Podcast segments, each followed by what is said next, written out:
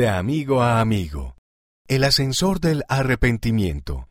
Por el elder Benjamin M. Z. Tai, de los 70. Cuando tenía 11 años, mi familia vivía en un edificio de 12 pisos en Hong Kong. Cada día, después de la escuela, corría al edificio y subía en ascensor a nuestro apartamento. Un día entré en el ascensor y pulsé todos los botones para que se iluminaran. Así el ascensor pararía en cada piso.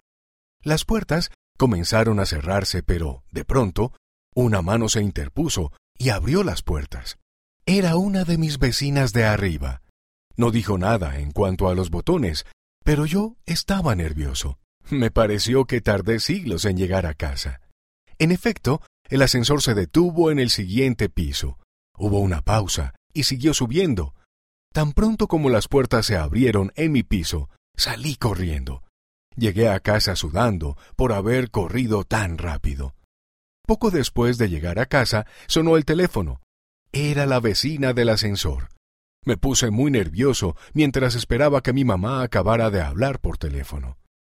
Cuando colgó, mi mamá preguntó ¿Pulsaste todos los botones del ascensor? No podía mentir a mi madre.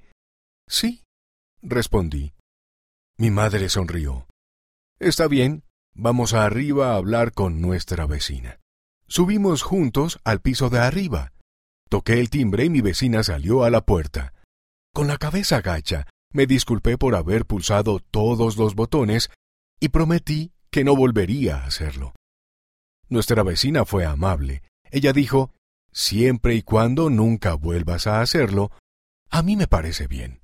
Después de disculparme con ella, me sentí bien y nunca volví a pulsar todos los botones del ascensor. Esa experiencia me ayudó a aprender acerca del arrepentimiento. Sabía que había hecho algo malo, sentí pesar y pedí perdón, y nunca volví a hacerlo. Luego estaba feliz. El arrepentimiento también puede brindarles felicidad. De una entrevista con Christine Pedersen.